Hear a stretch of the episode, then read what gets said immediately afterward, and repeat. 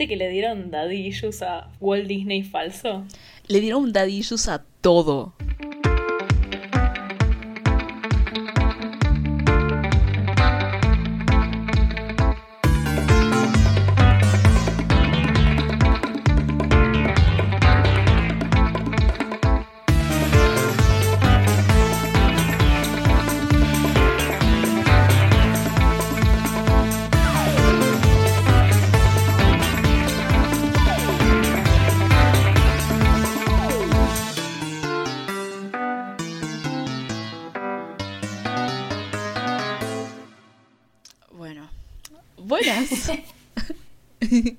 Buenas y bienvenidos a Torta Animadas, el podcast bimensual en el que un par de tortas se ponen a hablar de caricaturas y al medio de la animación como plataforma de entretenimiento. Somos sus presentadoras, Miranda. e Inés. Y este es nuestro final de temporada. Ah, Sí, no, no se puede creer que, que llegamos al final de temporada. Yo pensé que nos íbamos a caer desde el principio. No tenía re poca fe. No te tenía poca fe a vos, me tenía poca fe a mí. Está bien, está bien, porque yo me acuerdo que al principio, el año pasado, cuando empezamos a organizar este proyecto, lo planeamos muy bien y yo te decía, bueno, Miranda, vos me tenés que decir tus horarios, yo me voy a, yo me voy a encargar, yo me voy a encargar de que podamos hacerlo y lo logramos hacer con pandemia y todo. Sí, no, o sea, si, si tengo que pensar en que lo organizamos todo desde el año pasado. Empezamos desde principio de año a hacerlo. Después nos, nos caímos en el medio por la pandemia. Y después retomamos y si lo pienso, hicimos la mayor parte del podcast dentro de la pandemia. Es una locura. Diría que merecemos nuestro propio AMB de How Far We've Come, pero sería muy difícil porque solamente somos tipo sound waves de, de sonido. No puedes hacer un AMB o con más voces. importante aún, que compartan nuestros capítulos Mm. y que nos promocionen, Sí, sí, chiques, por favor. que nos promocionen, que nos comenten qué cosas les gustaron, qué cosas hay que mejorar, qué cosas quieren que haya para el año que viene, porque ya les confirmamos que hay temporada 2 de Torta Animadas en producción, en planeamiento. Está en planeamiento, así que por eso queremos saber qué opinaron, qué les pareció estar escuchándonos. Estar, ya tener 15 horas de, de escucharnos, eh, la verdad es un montón. Y, y nada, tipo, eh, la gente que nos escucha, que son nuestros amigos básicamente, y gente aleatoria que nos encontró, muchísimas gracias. Les queremos un montón. Espero que esta relación parasocial esté bien. Yo la siento bien. Mandamos tipo los amores ahora porque a lo mejor la gente se termina hartando a mitad de este episodio que va a ser tan, tan pesado de contenido. Vamos a tratar de mantenerlo interesante, pero la verdad es que hay tanto para hablar porque justamente queremos cerrar con toda, entonces vamos a tirar una nueva cosa que queremos incorporar ya en la segunda temporada, que es un episodio temático, no necesariamente sobre una serie, vamos a hablar sobre tema. ¿Y de qué tema vamos a hablar, Miranda? Bueno, porque queríamos arruinarnos la vida, particularmente este fin de semana. eh, vamos a hablar sobre los remakes live action de Disney. En comparación con sus, eh, bueno, como son remakes, sus originales. Sí, Básicamente sí, sí. la selección de películas que hicimos fueron. ¿Cuáles fueron, Inés? Hicimos una selección de cinco películas. Voy a decirlas más o menos en orden cronológico. Y digo más o menos porque tres salieron en 2019. Ah, El nivel de, de producción, del patrón de producción que maneja Disney te muestra que salieron tres en 2019 y no las ordené. en ese- eh, a esas no las ordené en orden. Pero bueno, la primera va a ser eh, La Bella y la Bestia, que es una película dirigida por Bill Condon. A vos te da gracia porque vos no, ven- porque vos no venís de, de mi barrio y mi barrio es... Había un personaje de, de True Blood, una serie de vampiros, que el pro- no es el protagonista. Condon. Sí, había un chabón que se llamaba Bill Condon. Me gusta, me gusta que empezamos tipo torta animadas hablando de Rafael Bob Waxcaber y lo cerramos con Bill Condon. Está bien, pasamos de tener los fluidos por ahí a tener los contenidos. Es círculo. educación sexual. Ah, muy bien. Bueno, eh, fue dirigida por Bill Condon. es Bill Condon. Que también dirigió las dos de Crepúsculo Amanecer. Y escribió el screenplay de Chicago. eh, se realizó en el año 2017, fue producida por Mandeville Films y Walt Disney Pictures y distribuida por Walt Disney Studios. Protagonizada por Emma Watson y Dan Stevens, la animación y efectos especiales fueron realizados por Digital Domain, Framestore, Prime Focus World, The Third Floor Visualization Studio y muchísimos más. Tantas, tantas, tantas compañías. Está basado en el cuento de hadas francés que fue adaptado ya previamente por Disney en 1991 bajo el mismo nombre. Después, eh, la segunda que, de la que vamos a hablar es Aladdin, que es una película dirigida por Guy Ritchie bajo la producción de Walt Disney Pictures, Lynn Pictures, Ryback y Mark Platt Productions y distribuida por Walt Disney Studios del año 2019, protagonizada por Will Smith, eh, Mena Massoud y Naomi Scott. La animación y efectos especiales fueron realizados por Industrial Light, Magic, Hybrid Technologies, Magic Lab, Technicolor Production Services London y muchísimas más. Y está basada en el relato de Aladino que forma parte de los cuentos árabes medievales de las Mil y Una Noches, que fue adaptado por Disney ya en el año 1922 bajo el mismo nombre. Después está Dumbo, que es una película dirigida por Tim Burton bajo Walt Disney Pictures y Tim Burton Productions y distribuida por Walt Disney Studios en el año 2019. Protagonizada por Colin Farrell, Danny DeVito, Eva Green y Nico Parker, la animación y efectos especiales se llevaron a cabo bajo Motion Pictures Company, Framestore, Rodeo FX, Rising Sun Pictures, Rise Visual Effects Studios, Atomic Arts, Double Negative, The Third Floor y más, más compañías está basada en un cuento infantil llamado Dumbo el elefante volador de Helen Averson y también basada en la adaptación previa llevada a cabo por Disney de la historia en 1941 bajo el mismo título. En cuarto lugar, y perdón si se aburren por todos estos datos técnicos, aguántensela, nosotros pasamos todo un Disney mirando películas de Disney. Pueden ponerse más dos. la cuarta es El Rey León, que es una película dirigida por John Favreau bajo Walt Disney Pictures que también dirigió para Disney específicamente y que no pusimos en este capítulo, el libro La Selva, eh, de 2017 creo que es, y eh, ahora está dirigiendo capítulos para Mandalorian, dirigió Satura y produjo, las y produjo Avengers Infinity Chota y, y después eh, Farview Entertainment también, digamos, produce y es distribuida por Walt Disney Studios, estrenada en el año 2019, protagonizada por momento de que Ine festeje Donald Glover, Beyoncé, James Earl Jones, que eh, repite el rol que hizo en la película anterior, y Chiwetel Ejiofor.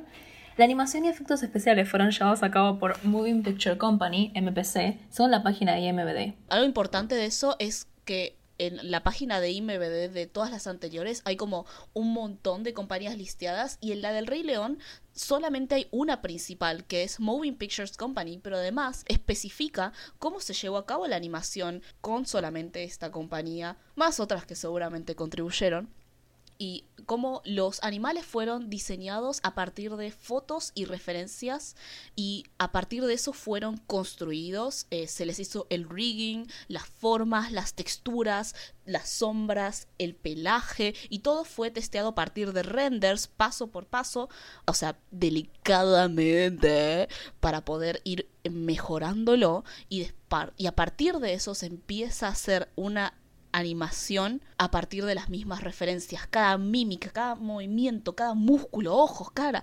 Más de 30 especies se animaron de esta forma para esa película y eso va a ser un poco importante. Se eh, pusieron en el modo producción, modo Dios, básicamente. Sí, sí, creo que, o sea, eh, es una paja realmente escuchar eh, un poco, sobre todo en el final de temporada, tanto dato técnico, pero si quieren un resumen, fíjense cómo nombramos tantas compañías en las anteriores y en esta hay solamente una. Pero bueno, para el que no sepa, al que no esté dispado, Rey León está basado en una historia ya hecha previamente por Disney en 1994, inspirada en Hamlet de William Shakespeare, pero desarrollada por animales en África. Y bueno, por último, Mulan, que es una película dirigida por Nicky Caro bajo Walt Disney Pictures, Jason T. Reed Productions, Good Fear Content y China Film Group Corporation, y distribuida por Walt Disney Studios hace como unos meses y está en Disney Plus hace como unas semanas. Protagonizada por Yifei Liu, Jason Scott Lee, Lee Gong y Yo Song An, la animación y efectos especiales se llevaron a cabo por Double Negative, Sony Pictures Imageworks, Weta Digital y Aaron Sims Creative. Toma inspiración en la balada de Hua Mulan, leyenda china basada en la protagonista.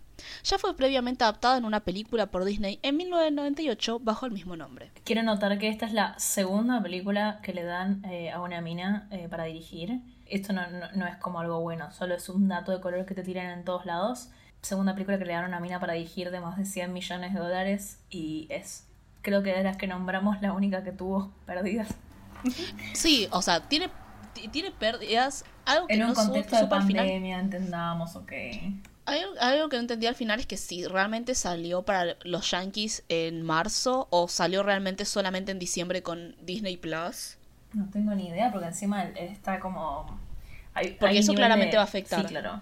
Es como, porque Mulan también fue la primera película, Mulan 2020, la primera película que no se va, que ya se declaró que no se va a estrenar en cines y va a estar solamente disponible en la plataforma Disney Plus y Torrents. Eh, Además de ser una película súper, eh, digamos, accidentada, ¿no? Hay que pensar que la anunciaron en el 2015 y recién se terminó de estrenar en el 2020. Por eso. Pero bueno, vamos a saltar con el programa. Por fin nos vamos a liberar de los datos duros. Tenía igual un propósito, ¿no? Sí, sí, eh, o sea, el propósito está mayormente en, además de brindar un poquito de data formal de cómo funciona la cosa, principalmente hablar sobre el name dropear un poco las, la cantidad de compañías que están metidas dentro de los efectos especiales. Porque eh, yo te pregunté de qué íbamos a hablar y vos me dijiste los live actions de Disney, porque así los conocemos. Pero, como sabemos, y sobre todo la gente súper molesta como yo que le gusta decir, no te olvides que esto es animación, no te olvides que esto es animación, no te olvides que esto es animación. Las live actions, entre comillas, de Disney, efectivamente están inundadas de animación, al punto en el que el Rey León, la llamada live action del Rey León, es solamente animación 3D completamente riada y completamente blendereada, que son métodos de animación para limpiar la animación 3D pero las llamamos live actions. Las llamamos live actions y también Disney las vende como live actions, al punto en el que justamente es la tendencia que está haciendo Disney de los, en los últimos cinco años, por no decir más, porque hay antecedentes. Y la gente los consume como lo que son, como lo que los llaman, que son live actions, a pesar de que siguen manteniendo una metodología de animación, y por eso estamos comentándolas acá. No las estamos comentando por el hecho de que están basadas en viejas películas animadas de Disney, sino porque también son películas animadas. Es un fenómeno tremendo porque, digamos, es un podcast sobre animación, que estemos hablando de algo que es live action y que efectivamente la idea de live action te remite a que no hay animación, porque es live action, pero que haya animación en estas películas y que sobre todo la, la última que mencionaste, que es El Rey León, creo que es la última que salió, pero es la última que salió, si no estoy equivocada, sí sea efectivamente animación pero sea la que menos se siente como animación. Sí, sí, sí, sí. Igual yo quiero dejar eso un poco más para O sea, yo la vi, yo la vi, yo es la, el Rey León es la única que viene en el cine. Así que tuve la experiencia full. Y, y sí, realmente no, es un, es un efecto, el, el efecto uncanny, sí, te voy a ser sincera, mm, lo que recuerdo. No, no, no se siente real y tampoco se siente irreal. Sí, igual yo quiero dejar eso un poquito más para después. Quiero que, si parece, vamos a, si les parece en este acuerdo que no pueden negociar, porque somos nosotras dos hablando a una hora innombrable de la post medianoche. Primero ah, introduzcamos un poco justamente este concepto de la tendencia de los live actions, después saltar un poquito a las películas en específico. No, no vamos a tratar de enfocarnos tanto, tanto en cada película individual. Les decimos si quieren hacerlo porque les gusta torturarse, porque les gusta odiar cosas, es como, bájense el torrent, me parece perfectamente bien. Pero no, si, no la, si la quieren pasar bien, no, no lo hagan. Y bueno, después vamos a hablar de los live actions desde un punto de vista un poco más serio. Pero sí, está esta idea de... Y, no solamente igual con las películas, y no solamente Disney, la idea de los remakes, que es algo que es tan prevalente. Todas esas cosas de las que. ¿Cómo se llama este chabón? Jameson. Las que Jameson me hablaba de cómo es la cultura postmoderna, del fragmento y de la cita, y de que vivimos. Eh, eh, en una sociedad. sí, vivimos en una sociedad postmoderna. Em, Todas esas cosas hoy se ven maxificadas al mil porque todo el tiempo vivís con... O sea, que alguien, que alguien me diga si vivió algún día sin enterarse que iban a hacer una remake de algo. Yo para, averiguando para esto, que estaba averiguando específicamente sobre las películas, me enteré que aparentemente el nuevo presidente de Disney dijo que iba a haber unas remakes de, de las películas de los Piratas del Caribe. Salieron hace menos de 10 años, o hace menos de 15 años. Hoy vi info sobre, sobre el remake de Space Jam. Sí. O sea, vivimos saturados con las noticias de los remakes. Y si no son los remakes, son la segunda parte, la tercera parte, la, la, la serialización eh, extrema o el, o el caso Marvel, que es el... Vamos a crearte un universo y crear 8000 entregas dentro de ese mismo universo. Sí, pero lo que es interesante de estas remakes live actions en específico es la idea de que lo que una de las cosas por las cuales busca vender superficialmente estos, estos remakes, que por ejemplo a lo mejor puede ser diferente a hacer una remake de una serie o una serie de películas, es la idea de cambiar, entre comillas, de medio, ¿no? La idea de cambiar la animación 2D por el, entre comillas, como ya dijimos, live action.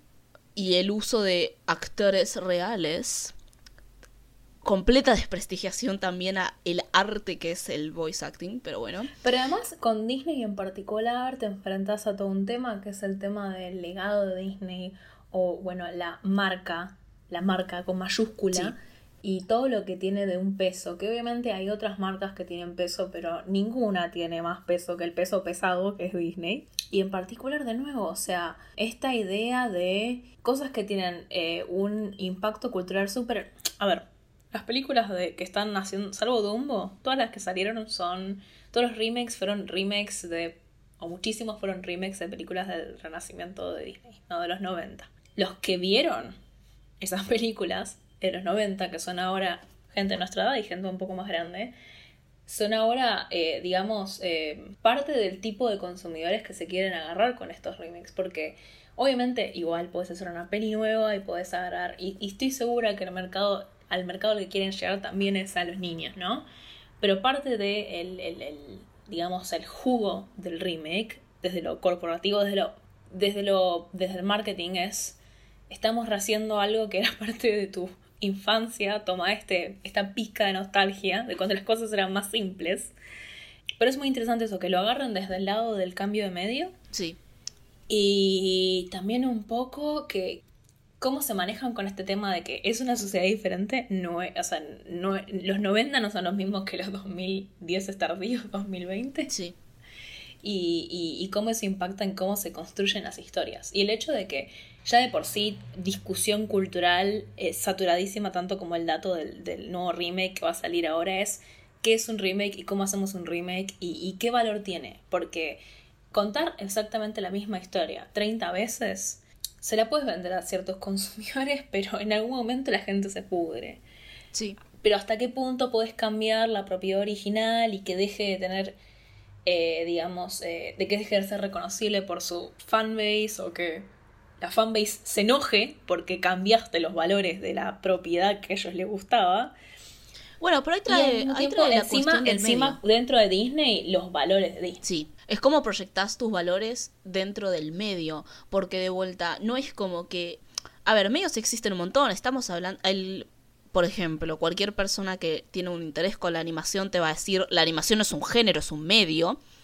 Entonces, de la misma forma que tenés el medio de la animación, también tenés el medio del teatro. Hay muchas adaptaciones de Disney que están puestas en el teatro. Está la adaptación literaria, está el cuento, está la adaptación que puede estar animada 2D y tenés este tipo de adaptación que es una mezcla de actores y espacios reales, reales en el sentido de que son filmados y no animados, y animación, lo cual tampoco es algo 100% nuevo y tiene sus antecedentes que ahora, si los tengo que pensar ahora, estoy pensando específicamente en quién engañó a Roger Rabbit y Space Jam, creo que estamos hablando del reboot de Space Jam.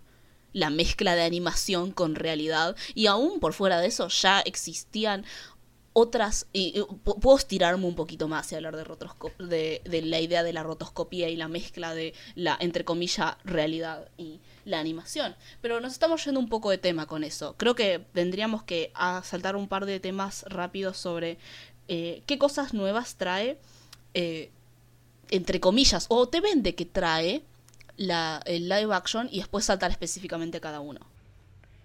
Sí, en este capítulo no va a haber amor porque nosotras vemos las nuevas películas de Disney como eh, un producto. ¿Todo es producto? Ah, todo es producto, hija de puta.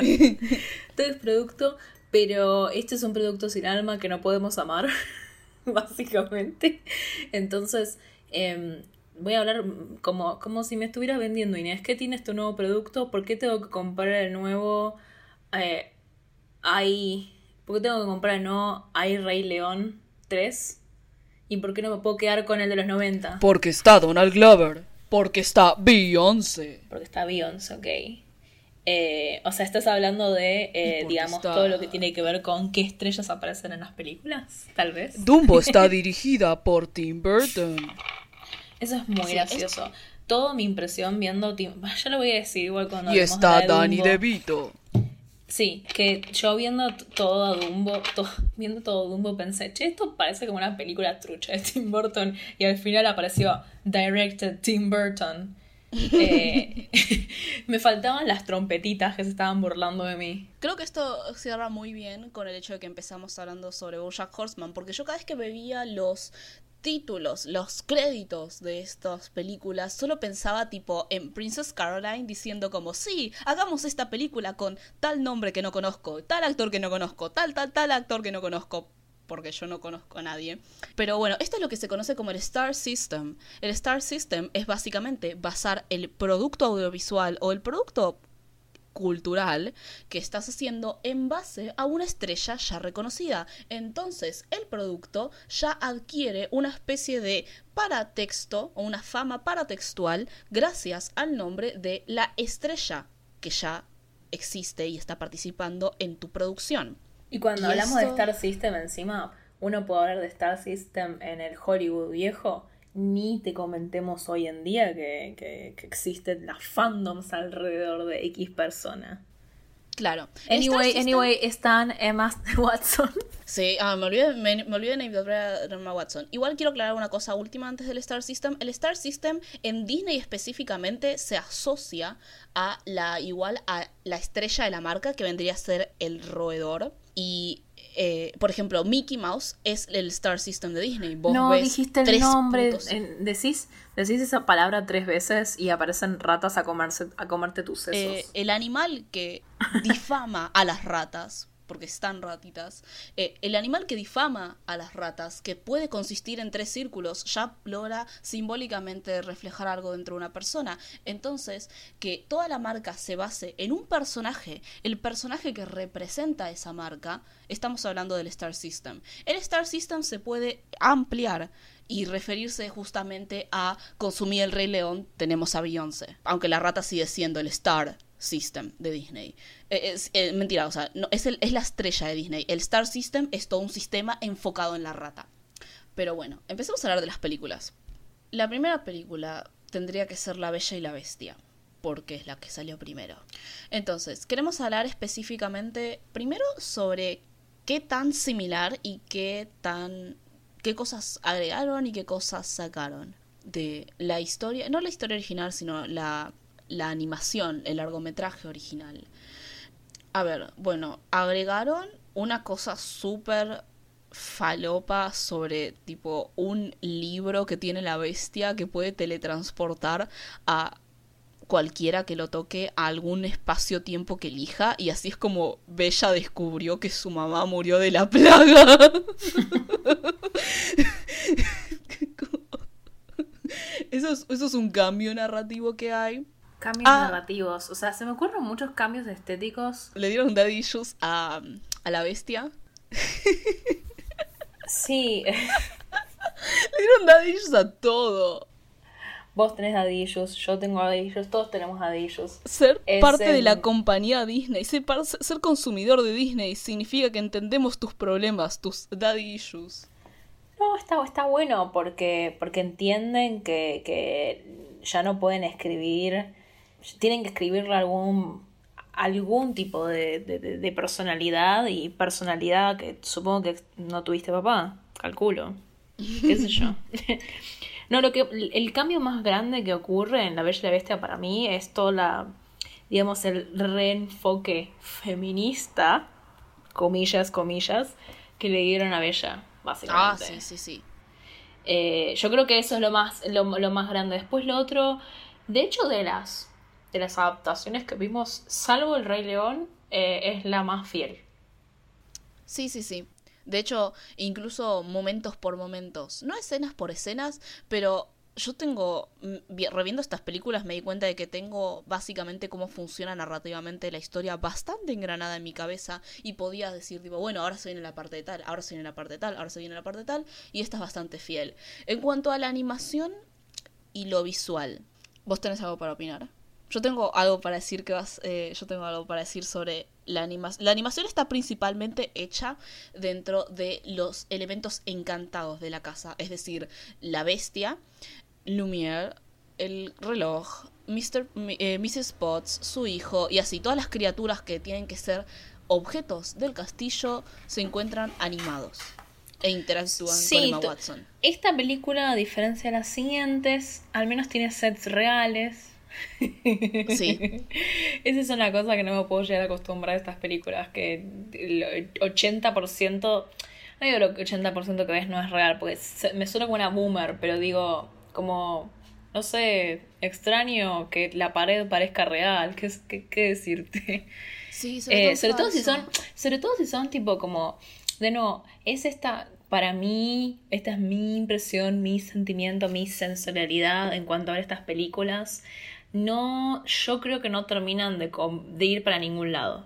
Porque tienen esta mezcla de realidad y de no realidad que no va ni al cero ni al cien, o sea, no son completamente irreales, sino son completamente reales. Entonces queda en un, para mí, en un incómodo medio. Sí. Eh, y eso es lo que pasa muchas veces. para mí, con la Bella y la Bestia, de nuevo, con el que menos pasa. Igual yo tengo mi propio problema con la Bella y la Bestia, que tiene que ver con algo que a vos te chupa un huevo, que es el, aspecto musical. Que no pasa solo con la Bella y la Bestia, pasan con los demás también. Pero vos querías decir algo antes. Sí, sí, antes de hablar del aspecto musical, yo voy a decir mi take sobre la animación de la Bella y la Bestia, que es que cada vez que tipo la forma en la cual la, la, bestia claramente está actuada por el chabón este que hace la bestia, que me chupa un huevo quién es. Perdón, falló tu Star System hacia mi objeto inamovible, que es que no reconozco a nadie. Y, y es el hecho de que toda la animación de la bestia alrededor de este actor, todas sus gesticulaciones simplemente me hacían pensar, tipo, este es Shrek. Tipo, esta es la animación utilizada para gesticular a Shrek. Son las expresiones de Shrek. tipo, cada vez que lo veía yo me sentía tipo, siento que podría estar viendo Shrek si quisiera ver tipo este tipo de animación de su cara. eso es todo lo que voy a decir sobre la, eh, la, Eso es lo único que voy a decir sobre la animación en La Bella ¿No vas a hablar del único comentario que te tiran al final que la convierte en hiper furria la película? ¡Ay! ¡Ay! No, no, para eso después, después, en la comparación con la original. Ok. bueno, eh, ¿Qué es mi problema? Y tipo, es un problema que después para mí incluso se, agrava, se agrava. En este igual ya está presente, que es, digamos, para mí, una de las cosas que más me gustan, como fan de los musicales y, y tipo como persona que fue niña en los 90 y que tenía VHS, es que todo, eh, digamos, el aspecto musical de las películas de Disney se magnifica con la animación que ya de por sí el, musical como, eh, como medio, como género, como quieran decirle, eh, gente que me mataría, gente que le gustan los musicales me va a matar, tiene que ver con esta idea de tipo, vos estás hablando y cuando no podés hablar más porque te sobrepasan las emociones, cantás. Y cuando te sobrepasan las emociones, cantás y bailás. Y tipo es ese nivel de como exuberancia y, y, que, que la animación es un medio perfecto. No es el único medio, porque de hecho por eso existen los musicales con personas de verdad que son actuados y que se ven muy bien. pero digamos, em, la animación es un medio muy bueno para eso, para, para expresar esa emocionalidad. Y estas películas arruinan completamente el, el, concepto musical. Tipo, no, no, no, no, no tienen, no tienen ese... Los humanos, los, los, humanos que, que los humanos elementos no humanos. Las personas que actúan que no están animadas, salvo un par, que claramente siempre son los que tienen un trasfondo en musicales, no, no, no te cantan como si estuvieran en un musical, te cantan como si estuvieran o en un videoclip para, bueno, no para MTV, sino tipo un videoclip para el canal de Disney Channel, el, que ven los niños. o, o, no sé, no, saben cómo manejarse con, con, digamos, con todo el tema del musical. Y las escenas animadas no tienen vida. Los platos cantando no tienen vida. No soy una persona que suele consumir musicales realmente, pero sí consumí Crazy Ex Girlfriend. Entonces yo sé, yo sé que los humanos pueden ser exagerados, pueden ser y hashtag perdona a la gente humana, pero pueden ser caricaturescos, ¿entendés? Pueden transmitir una emoción muy, muy eh, exagerada y no realista y excelentemente no animada pero, pero que se siente animada, eh, de las emociones a través de la música. Y esta, y, y, ahora que lo estás mencionando, es cierto, yo veía La Bella y la Bestia, arranca con Bonjour, la canción esa, eh, que... Y, y enseguida yo estaba como, esta gente no mueve los brazos, no mueve las manos. Y yo no sé realmente sobre musicales y sobre baile y sobre esas cosas, pero algo que me doy cuenta en la animación y por ejemplo viendo Crazy Ex Girlfriend es que el mover los brazos cuando estás cantando ya suma toda la vida. Puedes no saber bailar y sin embargo moves los brazos mientras estás cantando y puedo sentir que te importa un poco lo que estás diciendo y no solamente estás tirando las palabras porque tenés que hacer el maldito remake y tenés que cantar la maldita canción aunque no tengas ganas, ¿entendés? Está tan fuera de vida desde el principio. Es que, a ver, citando, ah, citando, hablando de tu, tu musical favorito, ¿cuál es tu musical favorito, Inés? Repo. Repo. En Repo no están cantando estilo Broadway, ¿no? Pero, o sea, el, tipo de canción, o sea, uno cuando, cuando compone una canción, cuando actúa una canción, tiene una cierta emocionalidad, tiene un cierto sentimiento o sentimientos que quiere exponer. Y de hecho vos podés hacer una canción que sea graciosa y que no estés emoticoneando en la vida real, pero tiene que ir con el sentimiento de la canción, si no hay una disonancia entre lo que querés transmitir y lo que estás efectivamente transmitiendo. Entonces vos podés hacer todo un musical que no tenga esa emocionalidad Broadway exagerada y sin embargo que tenga teatralidad, que, que la actuación se acorde con lo que estás cantando. Que simplemente estar viendo dos horas de nada, no sentí nada, nada. El único que me generó algo, como vos dijiste, es el que tenía trasfondo de musical, que es eh, Le Fou le Fou era exagerado, era exageradísimo y me encantaba, porque está también esta obsesión que viene con el, entre comillas, live action, de justamente hacer las cosas realistas. ¿Cómo mierdas es un musical realista?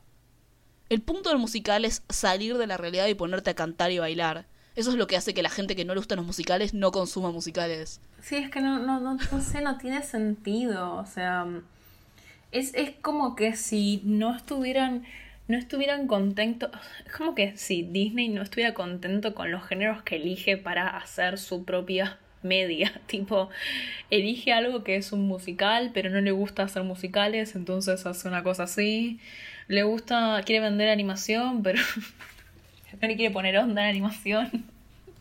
Es como que claramente no reconocen cómo adaptar una historia a un medio, porque no es que eh, la Bella y la Bestia. Eh, tampoco es esa, esa idea boomer de que el, la historia animada se queda animada y todo lo que no sea la versión animada va a ser una poronga. ¿Por qué no? Porque es una historia y las historias pueden transportarse a otros medios. El tema es, si querés transmitirla tal cual como está en el medio animado, quédate con el medio animado, porque el punto es explotar los medios, no el género, porque la animación como el la actuación de personas, como el teatro, como todo eso, son medios, no géneros. No puedes simplemente poner una obra y dejarla exactamente igual y después, tipo, simplemente no explotar los beneficios del medio. Igual no se limita a dejar la obra igual, porque la siguiente película mm, la cambiaron casi toda, que es Dumbo. Hablemos de Dumbo.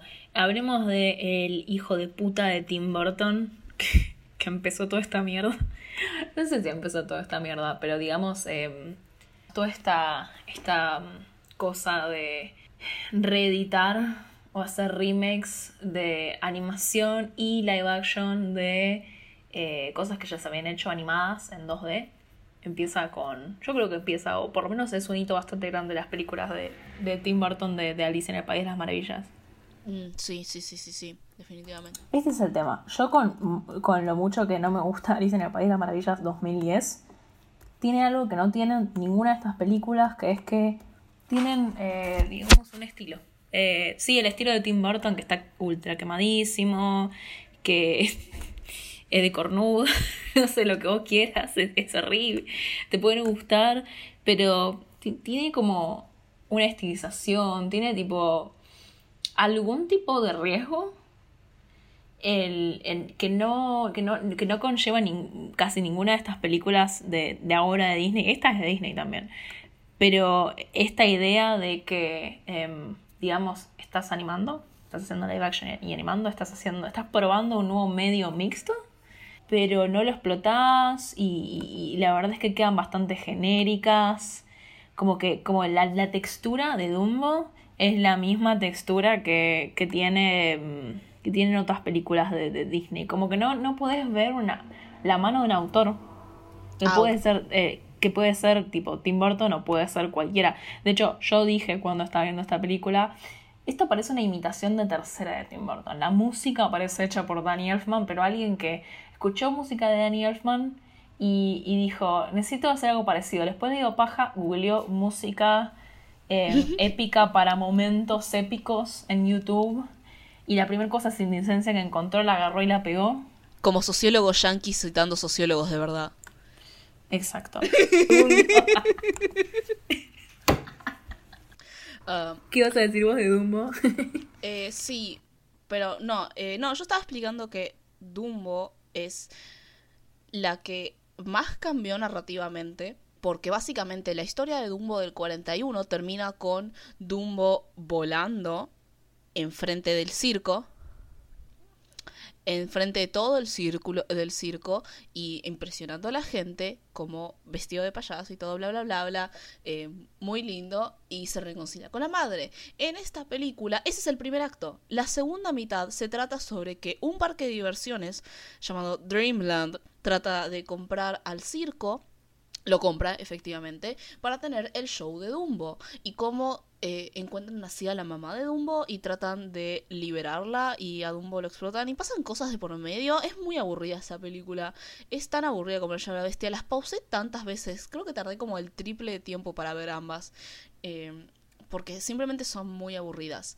Pero bueno, eh, visualmente sí, no es muy llamativa. Ah, también está este tema. Metieron humanos. Lo cual eh, es como... Dumbo eh, tiene una cosa que es increíble, que es que no sabes quién es el personaje principal. No es Dumbo, ciertamente, porque... Mm, porque es un bebé, tipo... Ya lo, di, ya, lo, ya lo dijo Jenny Nicholson en su video de Dumbo, que es excelente. Tipo, Dumbo es un bebé al que le pasan cosas y que más o menos hace algunas cosas, pero no, no es un personaje principal. Colin Farrell, que es el chabón que perdió el brazo en la guerra, no es el protagonista. Los niños, el, el, niño y la niña, la niña tiene síndrome de girl boss, pero tampoco hace mucho. Danny Evito eh, está ahí para que le paguen. Es como que, porque ese es el tema, tipo, generalmente puedes reconocer al protagonista por, por los eventos de la película, porque se... Porque te lo introducen te lo introducen visualmente. Y porque, tipo, generalmente los hechos principales tienen que ver con el protagonista. Y calculo que puedes decir que Dumbo es el protagonista, pero no es tipo un ente. O sea, me van a pegar los veganos. Él eh, no es como un ente que decida cosas y que haga cosas por su propia decisión. Es un animal. eh, con, ese, con ese segundo acto tiene como una amague de una crítica institucional a Disney, ponele, porque no en realidad. Pero al mismo tiempo es antiespecista, porque tipo termina con Dumbo y su mamá yendo a la reserva en Creo que eran, creo que eran, no sé, me acuerdo si eran elefantes asiáticos o elefantes africanos, pero una reserva y se reencuentra con otros elefantes. Yo te voy a tirar una take aún más antiespecista, pero aún más antiespecista. Los humanos son aburridos. Los humanos son aburridos. ¿Por qué, ¿Por qué mierda? Ya sé por qué, ya sé por qué, porque tenían que incorporar humanos para que se considere un live action, porque si no iba a ser un Rey León 2. Pero son tan aburridos, es tan, tan aburrido que hayan metido humanos y problemas humanos y gente hablando como humanos. Es como... E, es tan aburrido y no pensé que iba a extrañar tanto... Eh, no pensé que iba a extrañarlo tanto porque es como... ¿Dónde está el ratón? Eh, entiendo que no parezcan los cuervos, porque hay tipo cuestiones de racismo que están de por medio, que por cierto, importante, porque están tratando de, en realidad, más que eh, hablar sobre el tema de que fue una película racista, simplemente borrarlo, nunca existieron, no los mencionamos y ya está. Pero además, tipo, sacaron al ratón y hicieron que, tipo, no sé, metieron humanos para darle un poco de continuidad narrativa. Y fue para mí la, lo que realmente lo hizo inmirable para mí Dumbo. El hecho de que simplemente hayan tratado de convertir Dumbo, que es una película animada y que se mueve a partir de animales. Y no es solamente no es territorio solamente de los animales de la animación, es también de las fábulas. Las fábulas son y los cuentos para niños son todos animales. Quisieron hacer una versión adaptada a los humanos, entonces te meten humanos y no es la misma historia y es aburridísimo, perdón. Es como, yo si soy un nene, me, muero de aburrimiento. No sé, ¿cómo agarras una de las películas más, sí, problemáticas? Eh, es decir, poco eh, de, Disney visualmente de las más lindas y la volvés tan eh, insulsa. Sí.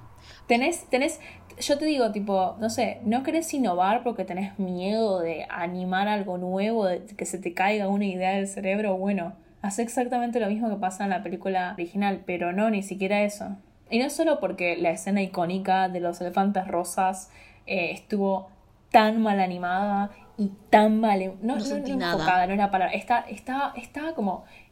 Yo me, me, me, enoja, me enoja. Yo lo, lo live blogué esto con, con las chicas. Amores a ¿Cómo es que vos, cómo es que, oh, sí, Amores a ¿cómo es que tenés una escena que animaste vos y la cámara está mal puesta? Tipo, vos la animaste, no estás filmando algo que está pasando enfrente tuyo, es algo que animaste vos. Muchas, o sea, Todas las, otras películas que son del renacimiento de Disney, honestamente la animación puede gustarte o no, pero no sé si necesariamente son conocidas por la animación. O sea, en el sentido de que te puede gustar la animación, pero generalmente no tenés gente que se, se rompe, ¿cómo se llama? Se desgarra las vestiduras defendiendo a la animación de Aladdin, ponele. Como la animación de, de, de, de, de 2D, de, de Renacimiento de Disney es competente, tiene sus momentos lindos, no es que no, pero es competente. Es lo que dijo también Norwich en el episodio pasado. Hay como tantas notas todo el tiempo que cualquier marca individual de cualquier animador medio que se borra. Entonces, más que competente, yo diría, es on model. Por eso, para mí esa es la forma de decir que es competente. No, no, tiene, no tiene riesgos, no tiene marcas de personalidad pero justamente por algo que está hecho por eso, vos no, no, es que tipo te apasionás por eso y decís, uy, voy a estudiar animación porque me, me, emocioné viendo la escena en la cual está, está tipo... La bella con los la bella y la bestia tipo tirándose nieve. mis hermanas estaban tipo, ay, ¿por qué estás viendo estas películas si odias a Disney? Yo tipo, ese, ese, ese chiste de John Mulaney sobre tipo no sé qué hablar con mi mamá porque no entiende mi trabajo. Este no es mi trabajo, pero al mismo tiempo sí.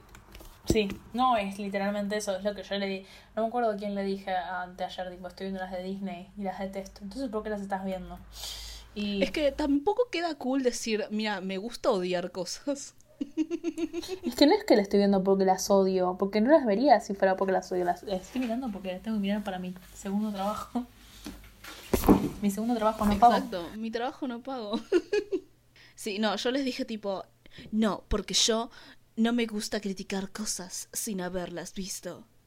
Pero bueno, voy a hablar, eh, voy a aprovechar esto, voy a hacer, vamos a cerrar con Dumbo y voy a hacer un puente a la siguiente película hablando sobre el tema de que estas dos películas para mí tuvieron tipo las narrativas de Girl que más odié. Odié a la Girl Boss de Dumbo principalmente porque la tuvieron que sacar de la galera.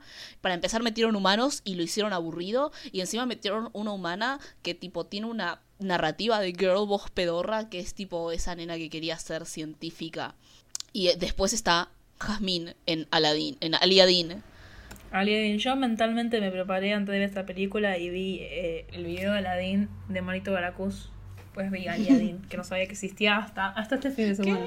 Es buenísimo. Y de hecho, es, es una, una. Tienen una relación de adaptación mucho más interesante, pero paralela con esto. Sí, sí, sí, sí. Sí, sí Aliadin tiene el otro girl boss, Sismo, que odié. Todas tienen girl boss, pero de las cinco, las que más odié fueron la de Dungo y la de Aliadin, seguida por la de...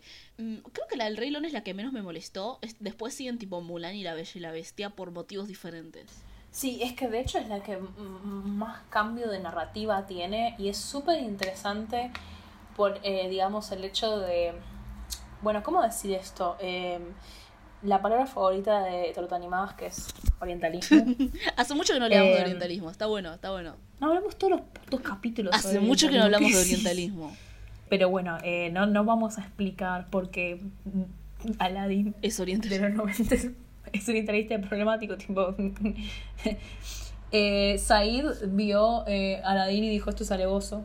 Pero nada, tipo, es, es como, para mí es muy interesante cómo se relaciona Aladdin desde el lado del orientalismo con la nueva. Porque mm, tenés todo esta. lo, tienes que ver por varios lados. Toda esta idea de tipo los eh, protagonistas de la película original codeados como blancos. Sí. Más allá de que no eran blancos. Versus eh, los personajes malvados que estaban mucho más codeados como árabes, básicamente. Y en esta película tenés a Jasmine. A Jasmine. Ay. A Jasmine. Jasmine de nuevo, como esta, toda esta idea del empoderamiento dentro de, de, la, de Aladdin nuevo viene sobre todo expresado con la canción de empoderamiento nueva que se llama Speechless, que la tuve pegada en la cabeza después, eso es muy violento, fue muy violento de mi psiquis hacia mí. Tengo la mía cantando Speechless en mi cabeza. Esos fueron los peores momentos de. si de mi vida, tampoco para tanto.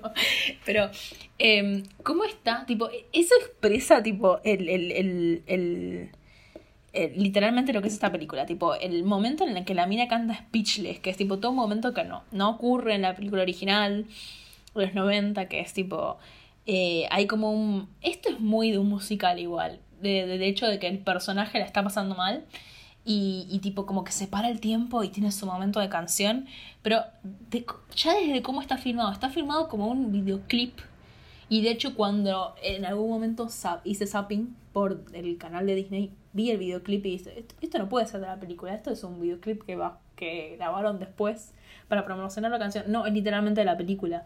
Una película que está filmada como una película tiene un segmento pegado en el medio que es un videoclip de no para criticar a una cantante, a Demi Lovato, la verdad es que me chupa un poco, pero es un, es, es un videoclip de una cantante pop yankee. No, estas tipo super estrellas, sino esas como medio estrellas, lado B, del 2010. Tipo, así, así, así lo puedo escribir. Sí. Ah, sí, bueno, eso es otra tradición que también estuvo en La Bella y la Bestia, que es la idea de incorporación de nuevas canciones solos y repito, no soy una persona que le gusta los musicales como medio en sí, entonces las canciones solistas me aburren, me, me aburren un montón. La de la bestia hablando sobre tipo no sé, su lema no le presta atención, es tan aburrido. Y lo mismo con la de Jazmín, es como no avanza nada, es tipo sobre tu dilema interno que vas a resolver después. No, eso, eso no estoy de acuerdo. O sea, no avanza porque te gustan los musicales. No te, gustan. Sí, bueno, en el género musical funcionan, perdón. Que respeta el género si estás hablando de... Respetaba. Pero eso, y tipo, el Aladdin especial tiene un problema muy grave con la animación, con la animación, perdón. Aladdin tiene especialmente un problema muy, muy grave con el, el, el tema musical, que es que primero tiene que enfrentarse con eh, Will Smith, que yo lo amo, más allá de que en esta película, de nuevo, es como Danny DeVito. No, no tiene, no tiene alma. Es, para mí es como los caballos, esta película. Tipo, no, no tienen alma, no tienen nada. Primero que Will Smith tiene que enfrentarse al gigante que es eh, Robbie Williams eh, haciendo de genio. Uf. y ahí me pongo a llorar. Y tiene que enfrentarse contra ese gigante que además fue tipo. fue lo que fue con la animación de su. De, de, de, de la película original.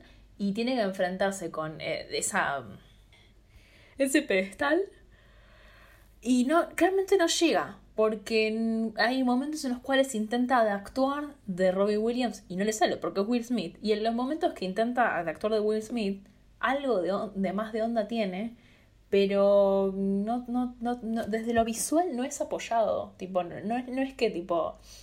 Si vos tenés a Will Smith, que es tipo un actor que no te lleva gente al cine y es súper reconocido y claramente tiene talento musical, explotalo al mil. Si ya le vas a pagar una millonada, eh, algo con eso, tipo exagerá, ¿no? Es como. Lo pintaron de azul y dijeron, hace tu, tu espectáculo de un hombre. Pero nada, tipo, no te vamos a decir nada, entonces vos vas a estar ahí, tipo, bailando sin alma. Tipo, y, y de nuevo, hasta el chabón Casaladín no se pudo. No sé, hay escenas, hay una, escena, hay una escena que, que, que están, a, que están es la escena tipo de, de, la, de la canción de tipo One Jump Ahead. Es la de la que lo, persiguen los. Eh, los eh, la que lo persiguen porque es un chorro eh, y tipo ahí están tipo cantando normal y en un momento parece como que lo hacen a 60 frames por segundo sí sí sí frames per second tipo como Se que aceleran la escena de la nada y después vuelve a, vuelve a, a, funcionar normal. Y es como que no sé como que no los actores no se adaptan a que tienen que estar cantando actuando y bailando al mismo tiempo. Entonces no le des a un actor que no pueda hacer eso que tiene que hacer eso. Y eso se debe específicamente a que hicieron el rol del genio pensando en el stand up que tenía Robin Williams. Y creo que es muy y lo que me pasaba viendo al genio de Will Smith no es que Will Smith no es carismático, pero a veces sentía como que él quería estirar más sus movimientos y la capacidad de la animación mezclada con su cuerpo no se lo permitían. Entonces sus movimientos quedaban perfectos, limpios, pero el punto del genio es que es errádico, que es exagerado y que es dramático y es el acting. Entonces como que la animación quedaba muy limitada para Robin, eh, para Robin Williams, que, perdón, para Robin Williams, para eh, Will Smith y a lo mejor incluso creo que si lo hubiese actuado en un escenario le habría quedado muchísimo más exagerado y muchísimo más eh, que hubiese generado algo. No me generaba nada. Y ese es el tema con la animación esta. No me genera nada. Porque en el momento en el que sentís que van a hacer una buena explosión con el movimiento, no la hacen. Frenan antes. Porque el movimiento tiene que quedar. No sé no exagerado, porque lo exagerado no es real. Eh, bueno, eh, El Rey León, El Rey León, El Rey León, El Rey León. El Rey León está compuesta, creo que es la que más, más, más narrativamente es idéntica a la original. Hay algunas cosas que cambian, que es, por ejemplo, el hecho de que sacaron el número musical de Scar, eh, lo cual es como no sé por qué no sé por qué harías es eso. tipo tan mala decisión porque tomaste la decisión de sacar el número musical de Scar con las hienas bailando ok nadie baila en esta película porque eso es una cosa que va a ver con el tema de la animación están tan obsesionados tomaron tantas tantos estudios y tantas referencias de arte de fotografías de videos sobre cómo funcionan todas las especies. No, no, no, se puede decir que no hubo investigación al respecto para esta película, para que los movimientos de los animales fuesen tan reales, al punto de que los movimientos de la boca de los mismos animales que hablan como humanos se ven como movimientos reales de los mismos animales. Algún jefe podría decir, se nota que no son animales reales, pero lo cierto es que en cuanto a movimiento y hablando de la animación, a ver, te dicen tipo, la primera cosa que te dicen, ¿cuál es la definición de animación? La definición de animación es la, la recrear la ilusión de la vida. Esto recrea un movimiento natural sobre lo que son los animales. Eh, por ende no van a bailar. A eso es a lo que iba. ¿Por dónde no bailan? Así que sacaron tipo la escena de Scar. No, y aparte, tipo, ni siquiera so- no solo la escena de Scar, perdón, ¿eh? el tema de, de que todos los animales tienen algún tipo de movimiento, anim o sea, que no es natural para un animal. Eh, no sé, se me ocurre, Hakuna Matata bailan, sí, bailan como bichos, o sea, no es que tipo se ponen dos patas Simba y te hace una rutina de tap. Pero baila, se contonea, o sea, y, y es como le da ritmo a la escena. Sa- ¿Sabes qué sacaron? Que es una que era mi cosa favorita cuando era chiquita, tipo estaba todo el tiempo proyectándolo en mi cabeza cuando no estaba viendo la película. Cuando estabas en el auto yendo a un lugar y decías, y, mira, y mirabas a la nada misma y decías, ok, voy a ver Shrek sí, exacto. En- con la mente. Exacto. Cuando hacía eso, yo hacía eso con muchas cosas. Y una de ellas era la el número musical de eh, No puedo esperar para ser rey. Porque me encantaba la parte en la cual los Uy, animales temón. se volvían como una torre y tipo salían los hipopótamos Sí. y después salían las jirafas y después salían las cebras y arriba de todo estaba tipo Nala y Simba y abajo de todo estaba su era excelente esa escena visualmente y yo como pendeja de no sé 5 o 6 años estaba fascinadísima por cómo se veía esa escena después se caían eso claramente no estaba porque no es realista y eso es- y, y ese es el tema con la animación que hay y, y ese es el, el conflicto que me genera el Rey León por un lado yo pensaba che esto muestra que la tecnología para realizar este tipo de animación existe y es posible lo cual es bastante impresionante y está bueno saber que existe por otro lado no me genera nada no me ¿Sabes lo que pasa, Ine? Bueno, no sé si le presté atención. Los fondos, muchos de los fondos estaban rendereados. sí sí me di O cuenta sea, te, era tipo. era- sí, no, pero yo te juro, no. O sea, en algún momento sí me di cuenta, ¿no? Pero empieza la película y, tipo, el, el- el- la escena iconiquísima. eh, La sueña. Exacto. Estaba tipo animada. Y vos, no sé, yo la vi en el cine y era como tipo, esto es un documental de National Geographic.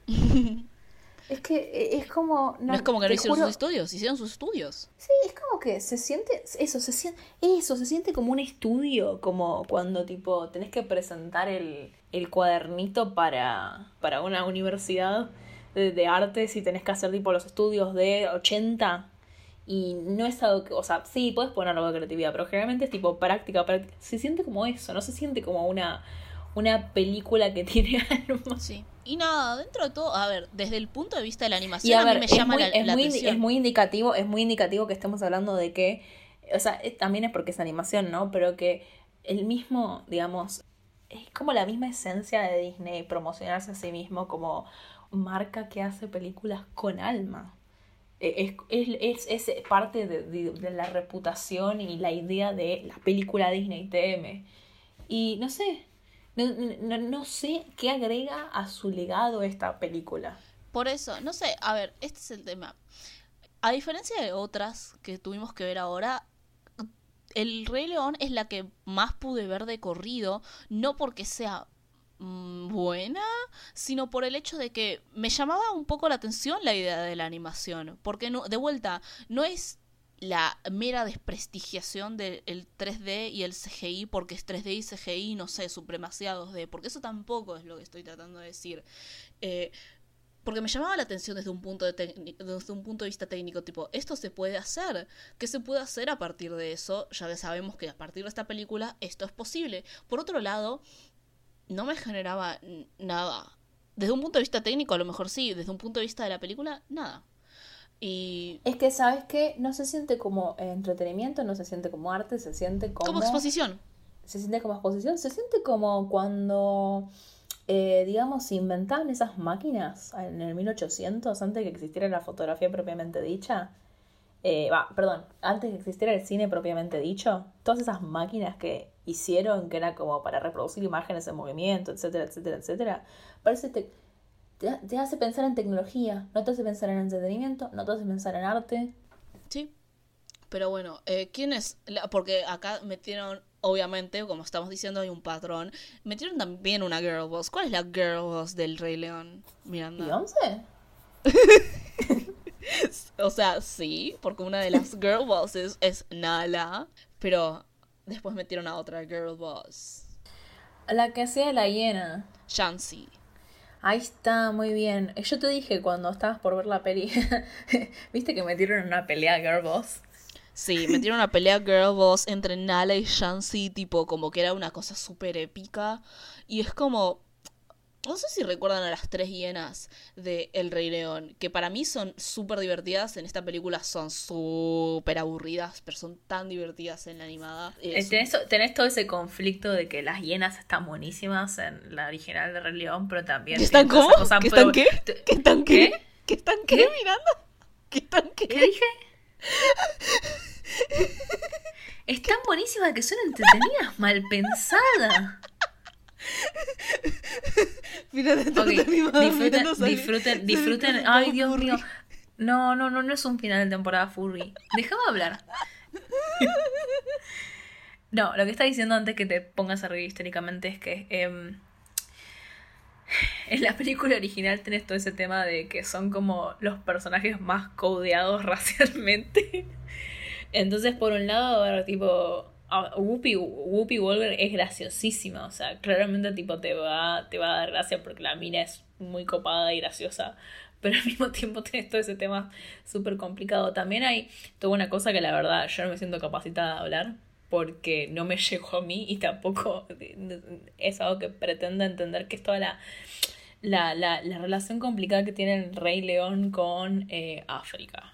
Sí. Eh, y, y digamos... Eh, bueno, el público afroamericano de Estados Unidos en particular estoy pensando porque son eh, eh, son el público yankee.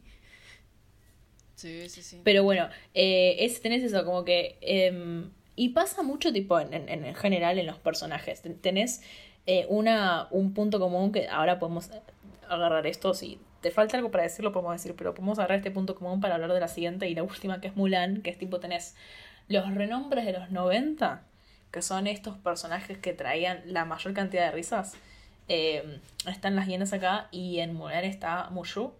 Y lo mismo, tiene toda esta relación complicada porque, claramente es súper gracioso porque los que interpretan a estos personajes son comediantes, en particular de Murphy, comediante de stand-up, sabe lo que hace con, es, es tipo su arte, hacer comedia, pero al mismo tiempo tenés toda esta complicada relación que tiene Disney con, eh, digamos, sus por lo menos en los 90, pocos actores de color que tenía, y sobre todo actores negros, que eran puestos en el rol de personaje animal, que era el comic relief y nada más. Pero bueno, no, no hay que preocuparse de eso en Mulan 2020, porque en Mulan 2020 no está Mushu. No está Mushu, es verdad. No está... Eh, Shang. Shang. Y no, está nada. y no están los números musicales. Y ese es el tema. Mulan 2020 se promocionó bajo la idea de que, a diferencia de la versión de 1998, iba a tomar una versión mucho más fiel a la balada de Hua Mulan, que es un poema eh, basado en una leyenda china de verdad. Y, por ejemplo, estaba la idea de que, bueno, la idea de hacerlo un musical es irrespetuoso por parte de 1998 entonces no se iba a hacer en, Mulan, lo cual igual después se lo pasaron por el culo porque usaron la música igual, solo que una versión como sonora, una banda sonora que hace referencia de todas formas a la película del 98 y eso implicaba, bueno, sacar una serie de elementos, meter otros y porque yo no estoy familiar con la balada de Juan Mulan, realmente no, no sé qué cosas eh, mantuvieron fiel o no. Seguimos un video que criticaba que no. Que lo vendieron así, pero no. Que lo vamos a poner en la descripción. Sí. Pero sí, en ese sentido es diferente a la historia del 98. Y si quieren realmente saber en qué sentido es diferente y en qué sentido esa diferencia se vuelve fiel, yo diría que vean el video que vamos a linkear en la descripción. Pero es súper interesante porque las películas que más que, digamos, más, eh, más contexto, eh, digamos, bueno, eh, más contexto por fuera de lo occidental, entre comillas, que son Aladdin y, y, Mulan, son las que más se prometió de por sí.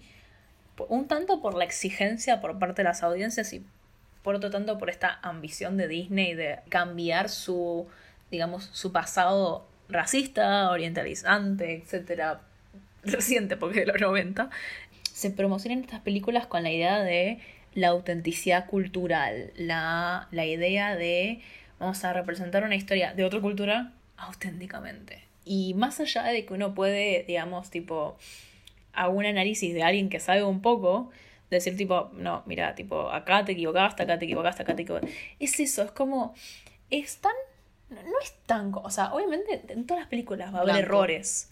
Si están blancos, sí. Pero digamos, en todos los productores, por cierto, si se fijan, productores, escritores y demás de estas películas de este año y el año pasado, blancos. Sí, em, pero ese es el tema, tipo, hay cosas que son tan, te, te, dicen tipo, che, esto está mala, son cosas tan fáciles de, de, de, de comprobar. Mulan tiene la particularidad que, según este video que vimos, lo, el, el, el diseño de, de, ¿cómo se llama?, de ropa, en vez de contratar a una diseñadora china, contrataron a una diseñadora, eh, creo que europea o yankee, le pagaron un viaje para que vaya a distintos museos en los cuales había archivos de ropa eh, de antigüedad china y después, tipo, dijeron, bueno, ahora diseña. tipo, ese nivel de tipo desprecio por, no sé, otras culturas que quieren representar tienen. De... No solamente por otras culturas, por la misma gente. Que obvio, forma parte de obvio, la gente que produce. ¿Vos pensás que piensan en gente igual, Inés? Por favor. Claro, es tipo, hola, sí, o sea, más, allá de tipo, bueno, sí, soy china, también soy costurera. Y es como, no, no porque sos china, o sea, lo que ven antes que nada es tipo la raza, no la profesión. No, obvio. eh, jaja. Pero bueno, por fuera de eso, la narrativa cambia en, un montón de cosas que no podemos realmente comparar. Vean el video que vamos a linkear en la descripción. Sí está la idea de que agregaron un personaje que es una bruja, que les anticipamos, la mina del video dice, esto es un error porque las brujas son como la cosa más europea, tendría más sentido si fuese un espíritu el espíritu de un pájaro, porque esta mina, que es una bruja, es la humanificación de eh, el pájaro que está al lado de eh, en la película, ah, eh, bueno, en la película del 98 son los unos, en este caso no son los unos, lo cual busca ser más históricamente exacto, pero bueno, metieron a esta bruja que no debió ser una bruja y lo podían arreglar con una sola palabra. Hablemos de la animación. Ay, yo iba a hablar de la. Me acordé de lo que no mencioné en la anterior, eh, tipo el Girl Boss, que era mi punto principal que te dije. Ya me di cuenta por qué me molestan tanto las narrativas de mujeres empoderadas en Disney, que es el siguiente. Y, y, Mulan es un, es, un, es un ejemplo perfecto. Mulan es del 98. Mulan no desea ser una guerrera, no desea pelear, no desea su, su, su desarrollo como personaje viene básicamente del hecho de que, eh, digamos, eh, que igual puede ser criticado por un montón de cosas, pero tiene va de un punto A, que es que tipo es una persona que no está adaptada a su vida, a que tiene que desarrollar ciertos cambios para adaptarse a su vida. Igual ella cambia, es, es igual una historia de un héroe que cambia, que cambia el mundo, ¿no? El mundo lo cambia él, bueno, ella. El problema que tienen para mí absolutamente todas las narrativas de mujeres empoderadas en estas pelis son que los personajes femeninos nunca cambian, nunca se equivocan. Se puede ver sobre todo en la niña girl boss de Dumbo. Sí. Eh, los Ella está avanzada. Eh, también, los personajes femeninos saben desde el primer momento, desde el primer momento están deconstruidos y saben que, que quieren tenerlo y lo obtienen. Y, o sea, sí, qué sé yo, pero no sé, eso te, te crea una situación de un personaje que no cambia en absoluto. Un personaje que, que impone su realidad al status quo, es el nuevo status quo. Pero, o sea, realmente el personaje en sí no lleva ningún tipo de desarrollo, no cambia de parecer, nunca está equivocado, siempre son los otros que están equivocados. Y la verdad es que es, termina siendo un personaje completamente chato y plano y que no tiene ningún tipo de desarrollo. Mulan es la que menos pega de, es la que menos peca de eso, pero podés ver la diferencia entre 98 y 2020. ¿Puedo decirlo yo? ¿Puedo decirlo yo con mi bronca de chonga masculina? Sí, podés decirlo vos con tu bronca de chonga masculina. Me rompe las pelotas cuando meten una idea sobre peleas y guerra o batallas o enfrentamientos o algo que implica básicamente que los riesgos son un daño físico o la muerte, como una forma de empoderar a una mina porque puede pelear, pero le sacan la maldita armadura o la ponen en una incomodez, porque cuando tenés que pelear, porque cuando tenés que literalmente salvar tu vida, perdón, no podés verte bien. Si podés verte bien, bien por vos, pero no es la prioridad cuando estás peleando, mucho menos en una guerra. Entonces, la idea de que el momento empoderante de Mulan es cuando se da cuenta de que puede ser mujer y guerrera y para representarnos no es necesario que se suelte el pelo y se saque la armadura en medio de una guerra. Perdón, no me metas tipo tu agenda política de feminizar mi propia masculinidad. Sí, porque además tipo la no te o sea, no te estoy diciendo que la Mulan original era una Butch Icon, pero Mulan 98 no te tira esta dicotomía de que, de que Mulan se siente conflictuada con vestirse chabón y pretender ser un chabón. Es literalmente la circunstancia que tiene que pasar, es literalmente tipo un, un, un plot point y no, no necesariamente la, digamos, la idea de que, de hecho, Mulan del 98 no es necesariamente una crítica hacia la feminidad, sí crítica hacia ciertos aspectos de tipo de no ser ella, tipo literalmente la canción Reflection, pero tipo no es ninguna de las dos, ni es tipo uy, sí, tipo eh, se sentía oprimida por ser masculina, ni tampoco pretender que era tipo un butch icon, era como Sí, porque tampoco tampoco tampoco, a ver, tenés que ser femenina, pero no como las otras chicas, porque después tenés toda esa escena en la cual te honran a Mulan y ella está en un en el cuarto con el emperador y está lleno de las, de las otras minas que tienen tipo estos trajes todos pamparantes y un maquillaje y bla bla bla bla y ella no, ella solamente tiene unas ropas simples y no tiene maquillaje, pero sigue teniendo el pelo sueltito, todo hermoso, bla bla bla bla, entonces es como sé femenina, pero no tanto. No ni siquiera es tipo Esa es una escena al final tipo que, que está la presentan en la corte imperial, ¿no? Sí, sí, sí. Sí, imperial, sí. Y ese es mi problema con tipo las narrativas de mujeres fuertes, girl boss, que tratan de mezclarlo con la expresión de género. Se siente, se siente mucho como si estuviéramos en los 30 de nuevo y se hubiera aplicado el Haze Code de nuevo y tenemos que feminizar al final al personaje para que las audiencias femeninas sepan que no está bien salir de casa sin algo rosita.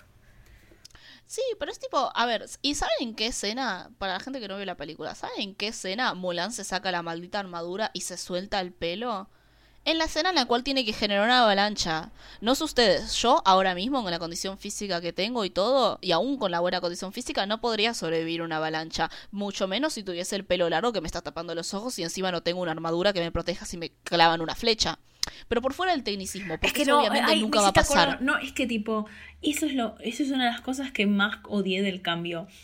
En, en digamos, en Mulan 98 eh, descubren que Mulan es mujer porque, porque se desmaya y le tienen que y, la y la habían eh, y tenía una lastimadura entonces la tienen que desvestir para cubrirle la lástima para cubrir para curarle la lastimadura y ahí se dan cuenta que vos oh, mogada pero. Y es como tipo, no, no, es, no es un momento. En, en Mulan 2020 lo hace en un momento empoderante que la mina diga: Yo no puedo pretender de usar todas esas cosas masculinas, debo revelarme a pesar de que después me quieran matar. Como que la mina está dispuesta a, a, a, morir por tal de tener el pelo sueltito. El, porque es eso, es tipo, no te porque no tiene sentido que valga tanto para la pena para un personaje que supuestamente es pragmático, que como es Mulan, que, que, que valga la pena que la maten por soltarse el pelo. Igual ese es el tema. En el, la del 2020 reemplazan el pragmatismo de Mulan de 98 por un don, que es el chi, que de vuelta eso lo va a criticar el video que linkeamos en la descripción. Es como le dan un superpoder, entonces ella no necesita ser pragmática, porque total, ella puede esquivarte las flechas sin problema. Y ese es el tema. Mulan nunca va a recibir una flecha aunque no tenga armadura. Lo importante es hacerles creer a nosotros, espectadores, que parte de empoderarnos es tipo aceptar como somos y aceptar como somos a veces simplemente ser femenina, pero no tanto, pero ser femenina de todas formas. Y creo que con eso hicimos tipo todo el descargo particular de cada una. Sí. Lo cual nos lleva al segundo segmento de, esta, de este episodio, que no va a ser tan largo como esto, porque no vamos a estar hablando de las cinco películas, eh, sino que vamos a hablar eh, de unos aspectos en generales de la idea de los live actions a partir de estos cinco que describimos. Entonces, para empezar es, ¿por qué? ¿Por qué? ¿Por qué decidieron hacer esto? ¿Por qué? ¿Por qué? Uno puede barajar un montón de teorías. Mi, mi, mi favorita, o por lo menos elegida para ser creída como verdad, es que como cualquier megacorporación que tiene eh, básicamente captivo el mercado y que termina comiéndose su propia cola, porque al ser tan masivo tiene que hacer un montón de guitas. al comprar absolutamente todas las compañías que crean entretenimiento y a ser dueño del mercado, necesita seguir haciendo guita para ser competitivo y para poder mantenerse a flote. Y estas mega empresas prefieren seguir sacando el, exactamente el mismo contenido que saben que ya tienen audiencia y no gastar en ningún tipo de riesgo antes que crear media nueva, digamos. Sí, y ya sabemos eso, porque es tipo, es de lo que se viene hablando desde que se viene, tipo, está, a ver, hablamos de los reboots como si fuese algo nuevo, pero la verdad es que esto viene pasando desde los últimos, al menos seis años, al menos. Y como una tendencia, ¿no? Porque encima reboots existían desde antes, pero reboots como tendencia es algo que viene estando desde los últimos seis años. Sí, porque aparte podemos hablar específicamente del fenómeno remakes de Disney. Sí, y ya hablamos de hecho del remake de Disney cuando hablamos sobre el episodio de Pato Aventuras y hablamos sobre cómo justamente a veces el propósito de hacer el maldito remake es recorregir o recriticar aspectos de la obra original. A veces para borrar su existencia y a veces para performear la idea de miren, somos autocríticos, estamos con los tiempos actuales. Disney es una marca que se, que se construye a sí misma como una marca a través del legado, como una marca a través de la memoria de sus propias propiedades. Em, entonces necesariamente tiene que comentar sus propias propiedades o renovarlas o reincorporarlas para nuevos consumidores y, hay algo que, y hay un doble patrón de lo que estoy notando acá. Por un lado vas a tener a la gente que va... La verdad es que no hasta ahora en, el momento no vi a ningún eh, friki de Disney que haya dicho tipo, wow, qué bueno que hayan tipo mejorado estos temas sobre, no sé, tipo Dumbo o Aliadin, pero pero eso es un efecto, ¿no? El efecto de pensar tipo, bueno, tomaron mejores temas de historias que antes me gustaban un montón y tienen un montón de significado para mí emocional, pero las hicieron menos problemáticas. Bien, ese es un un camino, pero el otro camino que se me ocurre es la idea de que la gente vea simplemente estos remakes y diga, wow, esto está tan sin vida, voy a pegarme emocionalmente más a la original. Que eso también genera lealtad, de cierta forma, porque a mí me pasaba que yo veía estas y yo decía, necesito ver tipo, los videoclips musicales de las originales para que aún me generen algo, porque yo sé que me generan algo. Entonces, por un lado te puede generar un, sentimiento positivo, que es la idea de pensar, wow, qué bien, adaptaron mejor esta narrativa, y la otra puede ser el efecto opuesto, pero aún así lealtad a la misma compañía, que es, wow, esto es una poronga, me voy a quedar con lo viejo. Ese es el tema, te seguís quedando con Disney. ¿Qué es eso? O sea, no no sé, el problema es que vivimos en una burbuja de gente demasiado progresista que claramente ya de por sí no, no, no, no, no está ni a Disney. Entonces, tipo, no, no piensa, tipo, wow, uff, qué bueno que Disney se deshizo de los cuervos de Dumbo, que uno literalmente se llamaba Jim Crow. Eh, o sea, es como que, no sé, gente con pensamiento crítico que sabe que tipo igual se mantienen un montón de cosas eh, horribles dentro de, la... Pero ese es el tema, como tenés, esa, tenés gente que no te ve Disney porque va en contra de su código moral, gente que ve Disney a pesar de su código moral porque tipo nostalgia, y gente que dice, bueno, no, ni pincha ni corta Disney porque uno puede ver una continuidad de tipo, eh, digamos, el multiculturalismo de los 90 dentro de las películas del renacimiento de Disney, de nuevo, salvo Dumbo. Eh, lo puede ver, eh, puedes ver ese, ese continuo multiculturalista hoy en día. Por el solo hecho de que sigas teniendo la necesidad de hacer una película sobre el Medio Oriente, sobre China. Eh, sobre culturas desde un lado muy yankee y desde un lado de vender un producto dirigido a un mercado internacional para el hecho de que la gente que es de ese lugar, por ejemplo, hacer, no sé, Mulan para poder vendérsela al público chino y después para otros lugares para venderles un producto de nuevo exotizado y que tipo, pero estás consumiendo eh, este, este filme chino eh, auténtico es eso, tipo, es eso, es, es marketear tu película como esta vez es el verdadero sabor de en casa. Pero no. Sí. Sí, sí. Eh, y igual, o sea, y, eso, y también está el tema de que no solamente para Disney, Disney sacando estas cosas se vuelve un festín para los analizadores de media. No vamos a decir que no, dale, estamos haciendo un final de temporada de esto. Que a mí parte también me da un poco de paja porque también se vuelve un producto de consumo la crítica a Disney. Y a veces siento que Disney construye tipo... Yo viendo estas cosas yo pensaba tipo, ya sé que no es así porque hay más gente que consume Disney positivamente que negativamente, pero tengo la paranoia siempre. Tranquila, no le, no le dimos no le dimos un sucio peso devaluado a Disney. No, además, o sea, por fuera de eso que no, obvio que no. Pero yo digo. Y quiero pensar que nadie que está escuchando esto le yo, creo, yo quiero pensar que nadie que nos está escuchando en este momento le dio un sucio peso evaluado a Disney. No, si lo hicieron, por favor, retírense.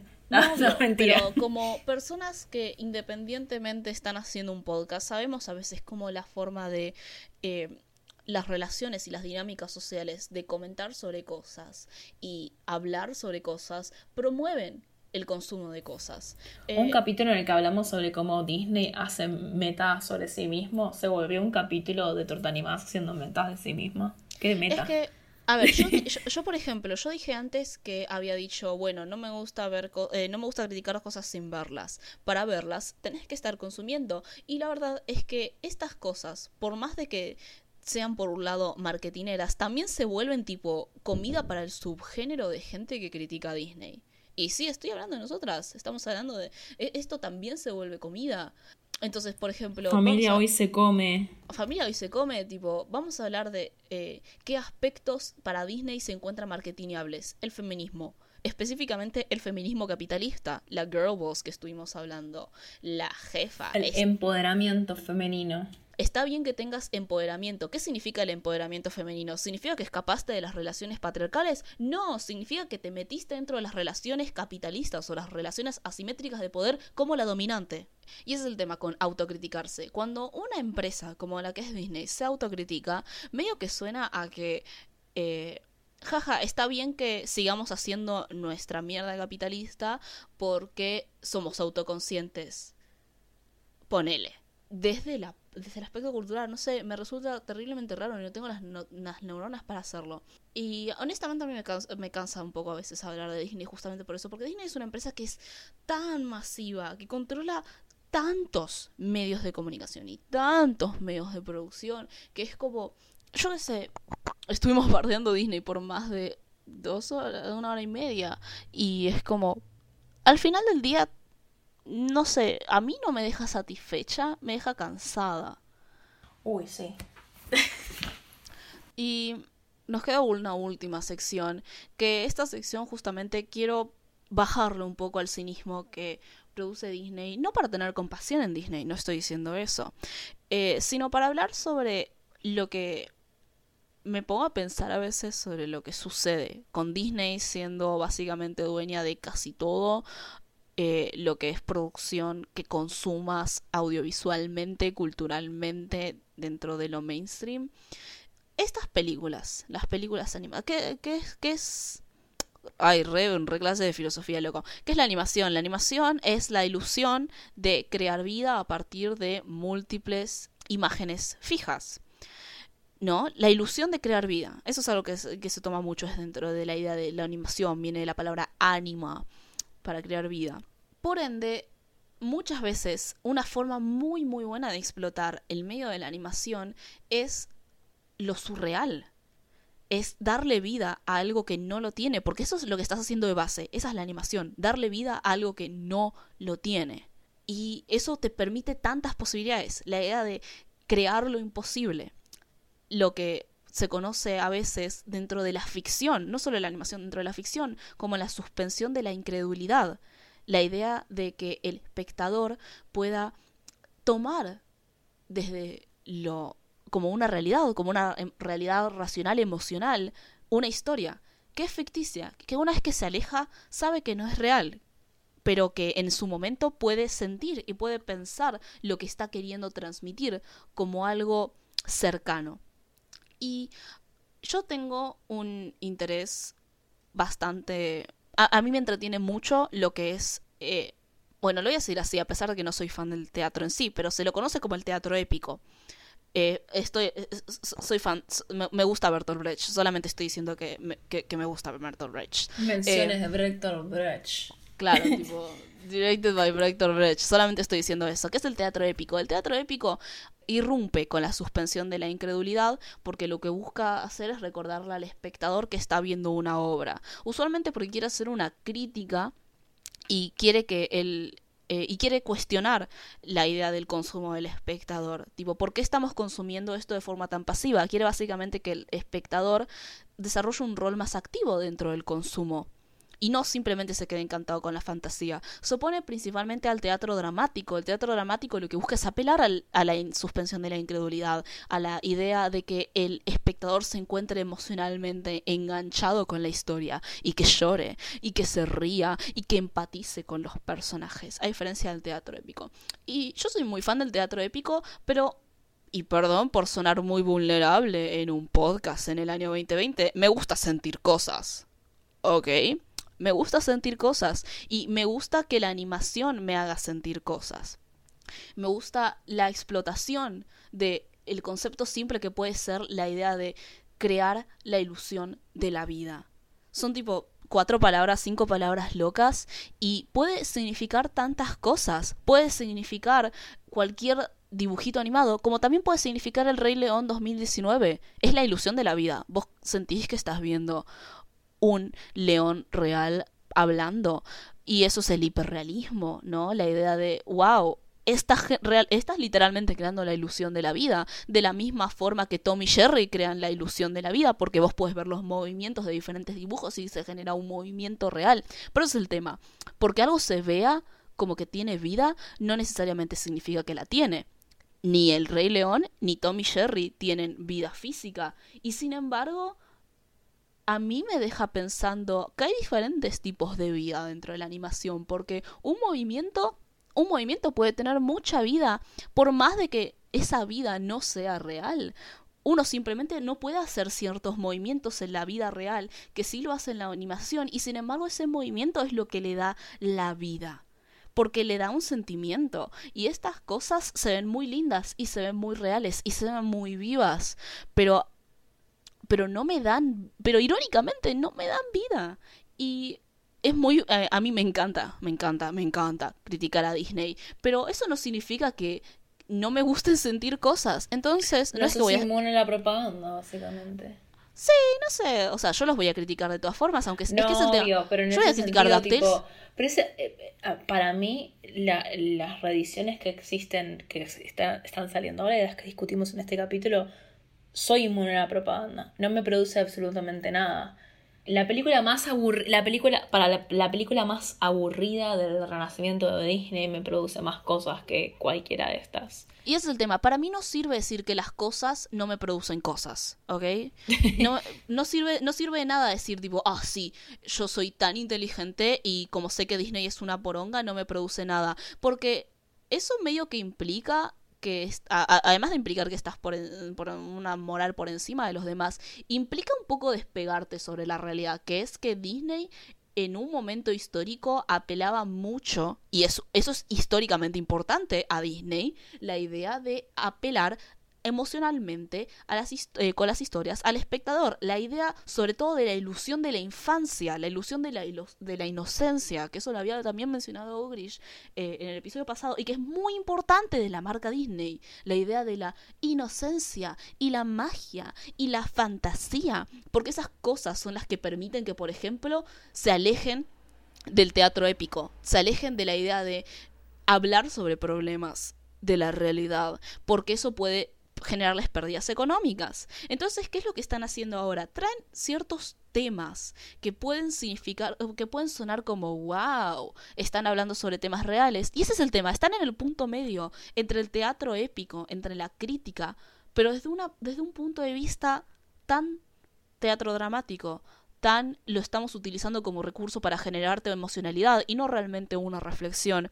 Pero tampoco sirve porque el tema con la razón y la emoción es que eh, dentro del teatro épico y el dramático es que está bueno que estén extremos, porque eso es el teatro, porque eso a veces es la ficción, porque eso a veces es la animación, que sean polos completamente exagerados. Incluso tipo tu película indie aburridísima, que la verdad que mm, a mí me puede aburrir, pero es cierto que a veces, eh, incluso dentro de esa nuance, dentro de esa cosa intermedia, puede generar picos de razón o de emoción. Y esto simplemente trata de eso. Y tampoco espero que Disney me genere cosas, pero es el tema. Si me generase algo, yo lo admitiría. Porque no sirve de nada decir que hay cosas que no te generan cosas, ¿ok? No sirve de nada si uno quiere realmente analizar Disney. No sirve de nada querer analizar Disney y decir yo estoy por encima y esta es y la escena de no sé Simba muri eh, de, de, de Mufasa muriendo no me genera nada porque está hecha específicamente para que genere algo y está bueno analizar por qué está hecha de esa forma y qué cosas son las que generan cosas.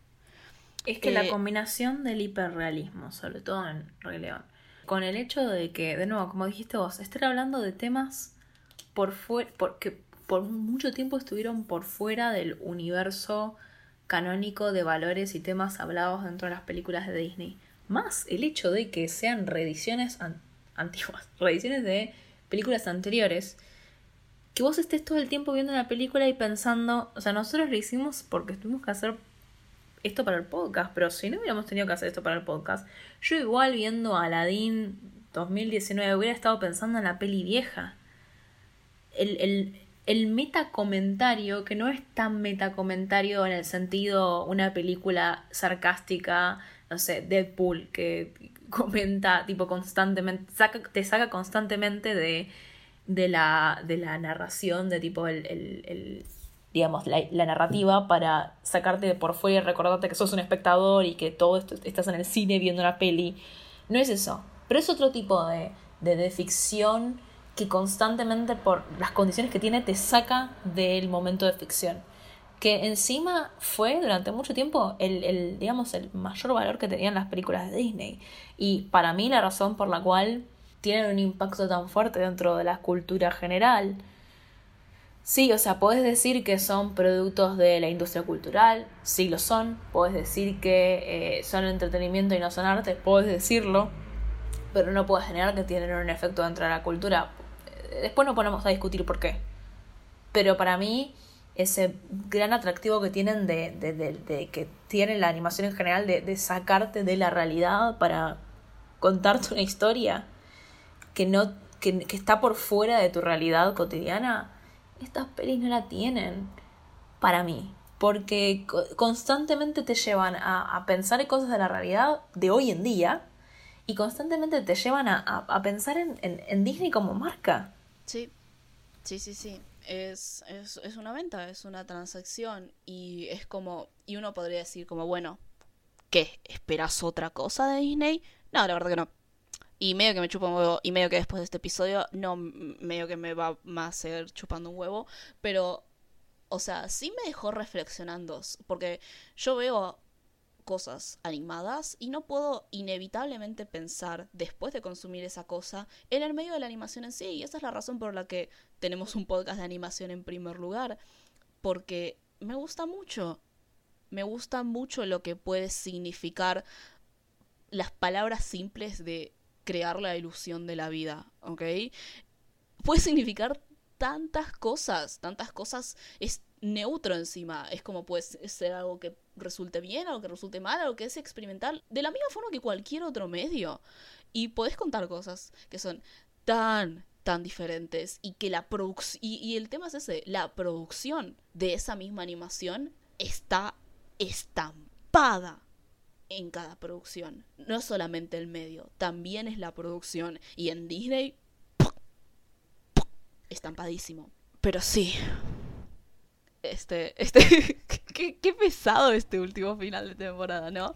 Casi hicimos chistes. Em, perdón, no, nos chupó el alma esto. Ah, re, Tuvimos como fue tipo, fue, fue, un, fue un episodio muy intenso. Bueno, ¿saben qué? Eh, si llegaron al final del episodio, uno, felicidades, pero dos, aprovechen este episodio para decirnos si los próximos episodios que quieren, quieren cosas tipo mucho más tranquis o quieren que oh, sí, el primero de la segunda temporada, nosotras sabemos de qué va a ser, no lo vamos a anunciar, va a ser muy estúpido, yo pienso, porque la serie de la que vamos a ver va a ser muy estúpida. Sí, ya tenemos pensado el primero y la segunda temporada. Pero no tenemos pensado el resto, así que pueden mandarnos mensajes y decirnos, tipo, realmente lo que piensan nos... Nada, nos pone muy felices oír de esas cosas, eh, de sus comentarios, cuando nos etiquetan y nada, nos pueden decir, che, más contenido estúpido, no, no tanto análisis, sí, ya oímos orientalismo, no, no voy a leer a Said.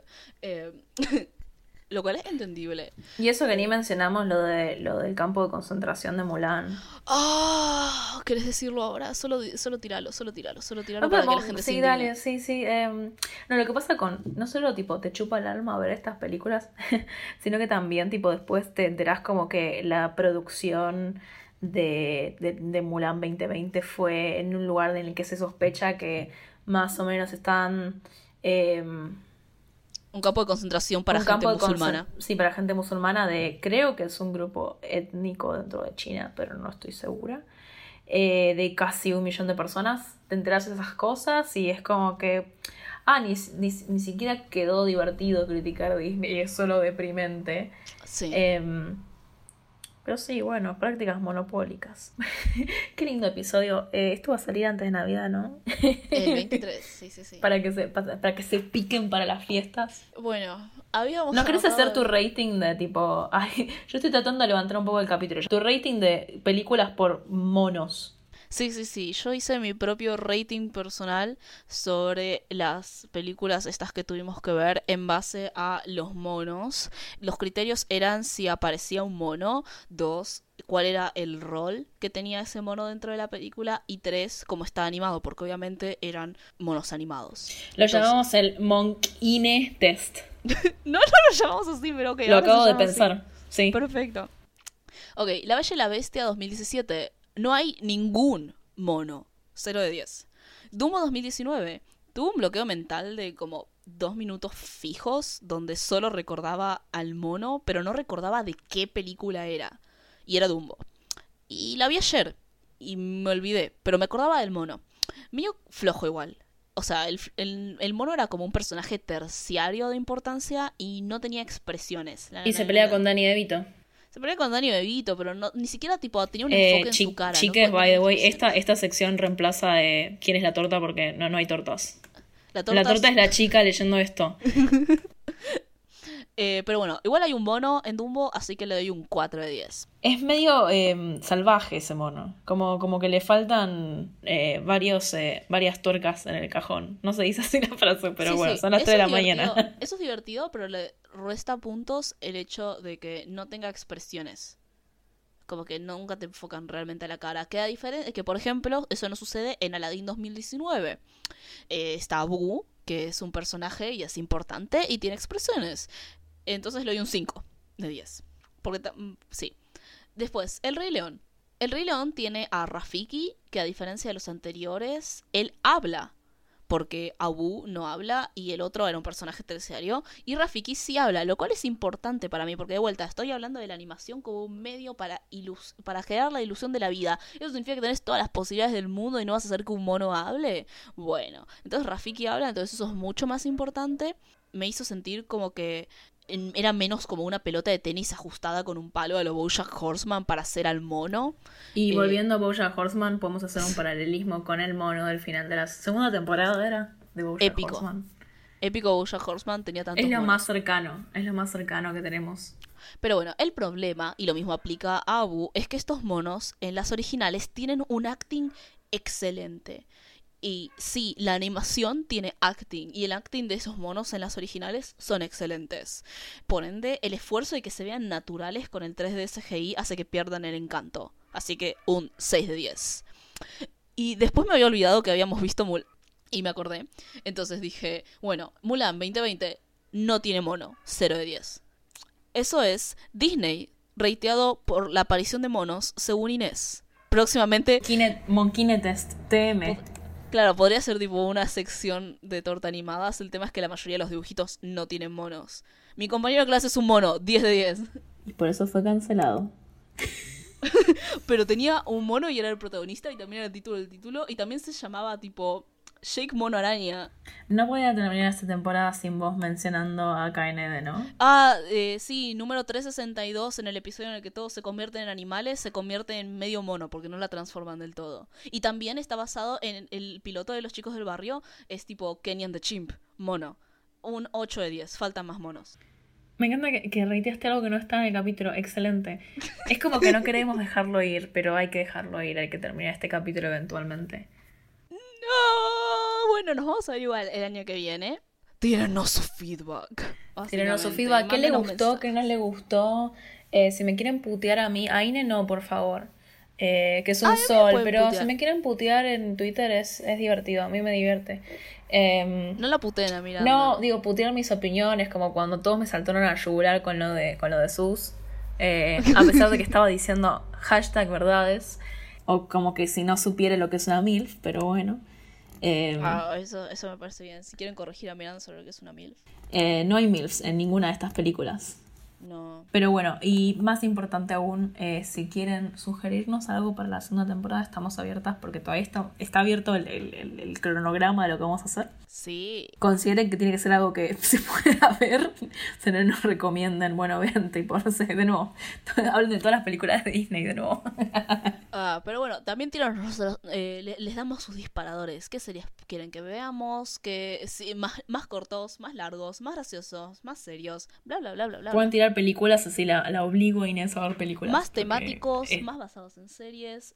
Y todos esos mensajes nos los pueden enviar a Torta Animadas en Twitter o en Instagram. O a nuestros Twitters personales que son Axolotercitos para Mew y Daytunes para mí. O nuestros Instagrams personales que son Axolotercitos para Mew e ine.don para mí.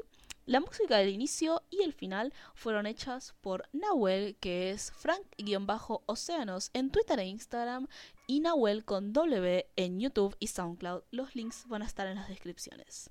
Pero bueno, gracias realmente por escucharnos, por habernos seguido todo este año que fue muy muy turbulento.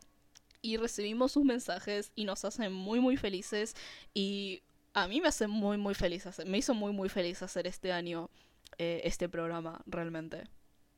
Fue un salvavidas en este, en este año de mierda. Sí, sí, sí. Eh, que nada, les queremos desear un... ah, no, lo, no lo pactamos antes. desear un muy, muy buena Navidad y feliz año. Cuídense, por favor, todavía sigue habiendo la pandemia. Cuídense mucho y felices fiestas. Y nada, bueno, no hasta la próxima, sino hasta el año que viene. Hasta el año que viene.